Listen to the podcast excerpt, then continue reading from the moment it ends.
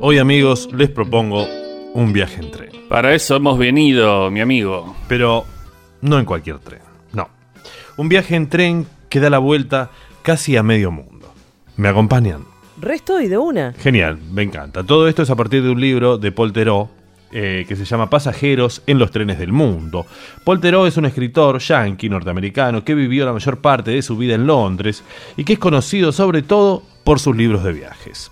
Este libro propone un viaje en tren, muchos viajes en tren, con Londres como punto de partida y con el famoso y enigmático Transiberiano como final. Londres, París, Milán, el Expreso de Oriente, decenas de cambios de tren y así hasta Rusia.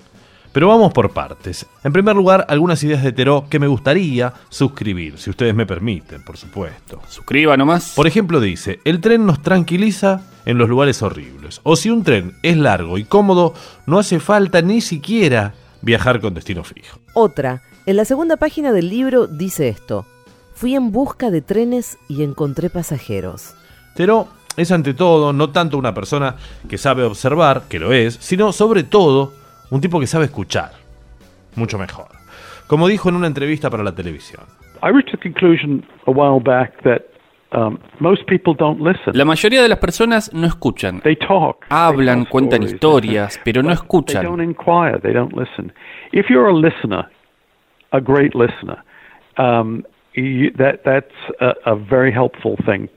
Para ser un buen escritor, sobre todo, hay que saber escuchar. Le pega ahí en el clavo el señor Teró porque su libro, Pasajeros en los trenes del mundo, es un libro de alguien que escucha. Teró no es condescendiente con las personas y los lugares que conoce. No es el típico turista occidental que mira de reojo aquello que pasa en Oriente, pero tampoco es de esas personas que se maravillan con cualquier cosa. Para poner un poco esta idea en claro, me gustaría compartirles un fragmento que corresponde al capítulo sobre el expreso Rajani de la India, el que lleva a Bombay. Tomasi, por favor, adelante, tome la lectura, que lo hace tan bien. El señor Radia, cuyo nombre estaba al lado del mío en la etiqueta puesta sobre la puerta, estaba sentado en su litera entonando una canción hindú a través de la nariz. Me vio y cantó más alto. Yo saqué mi afeitadora eléctrica y me la empecé a pasar por la cara. Él ahogaba el zumbar del motor con su lúgubre canción cuando cantaba su expresión era embelesada, pero cuando dejaba de hacerlo se volvía un tanto agria. Miró mi botella de gin con disgusto y me dijo que no estaba permitido viajar con bebidas espirituosas en los ferrocarriles de la India y solo gruñó al oír mi respuesta. Yo estaba convencido de que los indios creían en los espíritus, dije. Dijo que una vez había vomitado en un compartimiento en el que había un inglés que fumaba. Yo no soy inglés, le dije gruñó. Me di cuenta de que trataba de leer el título del libro que yo había abierto. Era la autobiografía de un yogi de Paramahansa Yogananda, que me había regalado el señor Gupta del ashram de Simla al despedirme. ¿Le interesa el yoga? me preguntó el señor Radia. No, le dije, mientras estudiaba mi libro detenidamente. Me humedecí el dedo y di vuelta una página.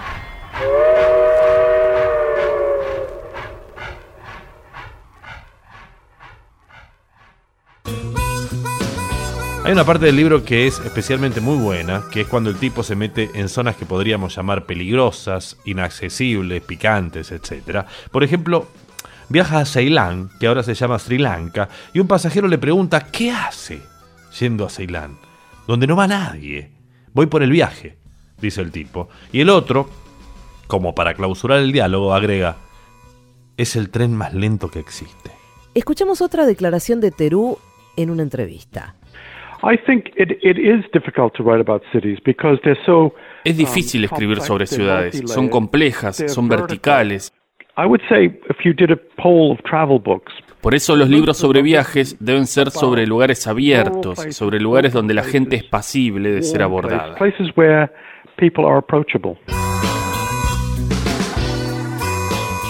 Otro gran pasaje es cuando Teró viaja en tren por Vietnam. En ese momento no había terminado la guerra. Lo que cuenta el escritor es una sucesión de viajes en medio de ataques.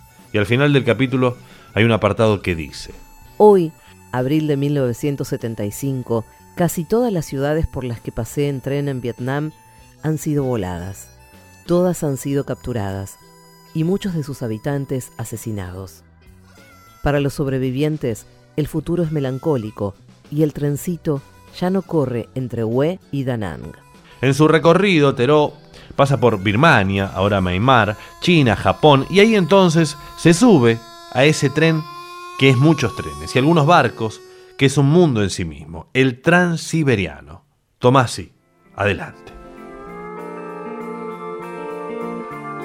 En el tramo oriental de su recorrido, el expreso transiberiano es un maloliente barco ruso que sale dos o tres veces por mes de la niebla espesa, polvorienta y tormentosa de Yokohama.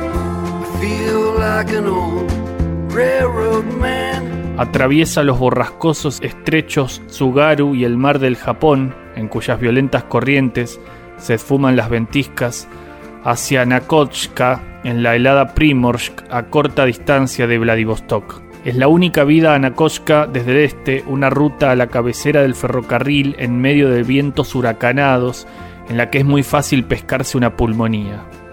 Igual que el tren, el barco sigue las costumbres rusas. En él las distinciones sociales son tan sutiles que hay que ser un marxista avesado para notarlas. Yo viajaba en una cabina de cuatro literas en la línea de flotación. y Jeff, los australianos que ocupaban las literas superiores, se sentían nerviosos porque iban a Siberia. Anders, un joven sueco rubicundo con uno de esos tiesos rostros escandinavos que revelan complacencia sexual y una imaginación famélica, estaba en la litera opuesta. Escuchaba a los australianos y cuando dijo, eh, me han dicho que en Siberia hace frío, me di cuenta de que iba a ser un cruce agitado.